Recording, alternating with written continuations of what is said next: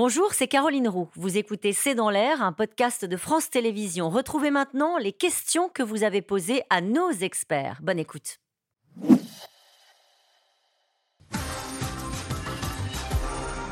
On commence avec celle de Jean, dans le Vaucluse. Le responsable de la violence au départ, n'est-ce pas le 49-3, Jérôme Fourquet?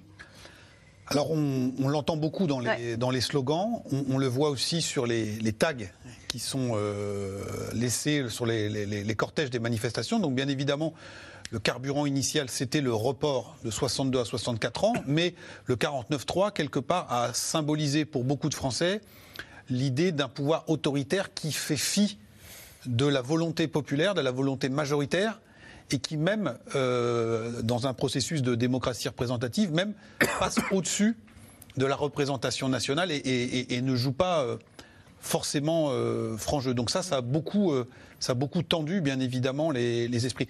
Le lien, pour rebondir sur ce que disait Alain Bauer, avec Sainte-Soline, on a vu aussi pas mal de, de graffitis laissés sur le cortège de la manifestation. C'est justice pour Serge du nom d'un des manifestants qui était très grièvement blessé. Et donc tout ça, s'auto-entretient.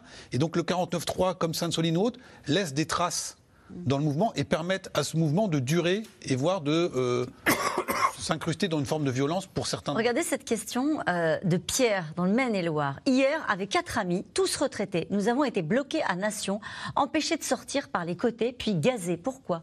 Jean-Jérôme Bertolus parce qu'effectivement, et c'est ça qui est aussi très grave dans ces, dans ces affrontements euh, répétés, euh, il y a eu bien sûr ce policier euh, gravement blessé, gravement brûlé, mais il y a surtout, et c'est ce qu'on disait, le fait que pour la population française, même si manifester est un droit, manifester devient un danger. Mm. Et que comme c'est une expression démocratique traditionnelle, en France, eh bien cette expression démocratique est aujourd'hui menacée, prise en otage par les Black Blocs et prise en otage par la récurrence de la violence à chaque manifestation.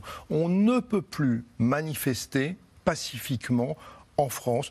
Et on l'a très bien dit, personnellement. On a pu, Jean-Jérôme Bertolis, on a pu au début de ce mouvement social. On le disait ici même sur ce plateau, et les syndicalistes s'en félicitaient en disant on a retrouvé des manifestants qui viennent en famille. C'est pour ça qu'on a. Euh, euh, dire leur colère, mais tranquillement. On a constaté, et, pour certains célébré, la responsabilité des syndicats qui arrivaient à rester unis et à organiser des manifestations sans violence. Mais hier, on était à la 13e. Et un petit mot quand même.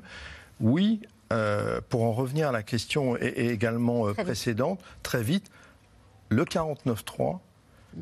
l'animosité directement anti-Macron, avec effectivement Emmanuel Macron, qui ne met pas tellement d'eau dans son vin lors des déplacements et lors des casserolades, oui, ça peut produire un cocktail euh, un peu explosif lors du 14 juillet.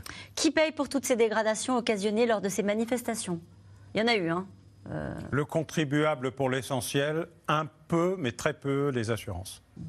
Pourquoi l'usage des drones est-il source de polémique Que leur reproche-t-on Hier, il y avait des drones. Bah, d'abord, ils n'étaient pas autorisés et ils avaient été utilisés sans couverture légale. Depuis, il y a une couverture légale, le décret est sorti, mmh. il y a une contestation sur l'usage dans la durée, la manière dont sont traitées les images ou les données qui sont collectées par les drones, leur utilisation. Mais pour la première fois, la quasi-totalité euh, des tribunaux ont permis ou maintenu les drones, pas toujours tout le temps et pas toujours partout, euh, mais euh, on est entré dans une légalisation du processus. Pourquoi c'est utile, Alain Boer? Bah D'abord, ça voit de, loin, ça voit, ça voit de loin, ça voit très près. C'est un peu la logique du satellite en matière militaire. Là, vous êtes dans une logique de maintien de l'ordre. Ça permet surtout de voir l'extraordinaire mobilité euh, des manifestants parce que les petits appareils portatifs que nous avons tous quelque part dans nos poches ont permis de changer totalement la nature de la manifestation, la capacité d'avoir des cortèges sauvages, d'avoir des, des, des, attaques. Ça a été le cas d'ailleurs en matière de, de poubelles brûlées qui euh, euh, perturbaient beaucoup le maintien de l'ordre parce qu'il fallait protéger les pompiers, les faire venir. Bref, des désorganisait la logique générale du maintien de l'ordre, là, c'est très utile en termes de renseignement et d'information. Et donc, ils sont entrés désormais dans le panorama des outils autorisés, alors qu'ils ne l'étaient pas il y a encore quelques Une question de Régis, en Côte d'Or. Avoir le climat à l'Assemblée nationale, comment s'étonner des violences graves dans les manifestations en France?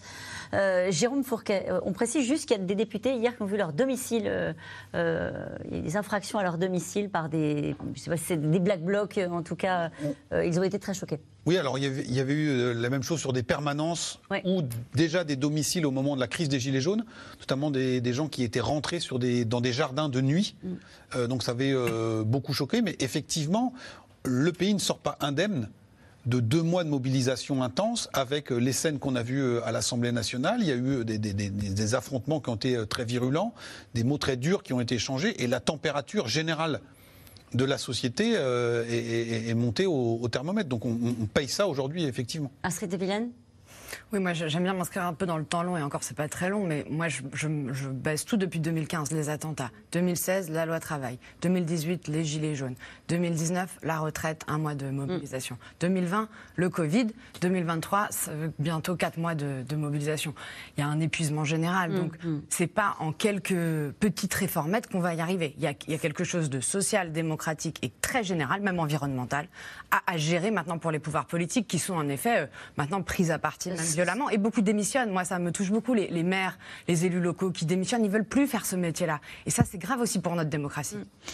Une question de Didier. Dans l'Isère, sans les réseaux sociaux, y aurait-il autant de violence? Oh, ça ne change pas grand-chose. Par contre, ça permet beaucoup de mobilisation, de surmobilisation, de diffusion euh, d'images. Il y a une sorte de concours, d'ailleurs, souvent à l'image la plus euh, choquante, la plus violente, euh, la plus mobilisatrice. Mais ça n'est qu'un effet de complément à une violence qui a toujours existé. Les jacqueries ont mille ans, il n'y avait pas de réseaux sociaux. Et les casseroles déjà au 19e siècle. Oui. Ça amplifie en fait le réseau social. Les autres pays d'Europe vivent-ils les mêmes violences lors des manifestations? Ça s'est un petit peu calmé ces dernières années euh, dans les autres pays euh, d'Europe. C'est vrai que au moment où ça se calmait un petit peu dans les autres pays d'Europe, nous, au contraire, euh, ça repartait. Il faut aussi, parmi les dates que vous avez très justement citées, celle de 2014 du, du mort lors du, des, manifestations lors du barrage de Siven. Hmm. Donc il y a, ah y a en plus, voilà, des, des Allez, une question de Michel, pardonnez-moi, je vous bouscule. Michel, dans le Rhône, on nous annonce des, des arrestations, d'accord, mais la justice suit-elle ben, en général, euh, non, parce qu'elle ne dispose pas des moyens suffisants pour euh, les poursuivre. C'est assez rare, c'est assez rare qu'elle dispose des éléments permettant euh, notamment en flagrant délit ou en comparution directe, de, les condamner. Mais ça arrive. La France est-elle devenue un État policier? Ce sera la dernière question. Non, mais il y a un risque qu'elle le devienne si la violence générale dans la société et la manière dont l'État gère le rapport de force ne se modifie pas. Et il faut être deux pour la paix. Merci de finir avec ce mot-là. Alain Boer, c'est la fin de cette émission. On se retrouve demain dès 17h30 pour un nouveau C'est dans l'air. Tout de suite, c'est à vous. Belle soirée.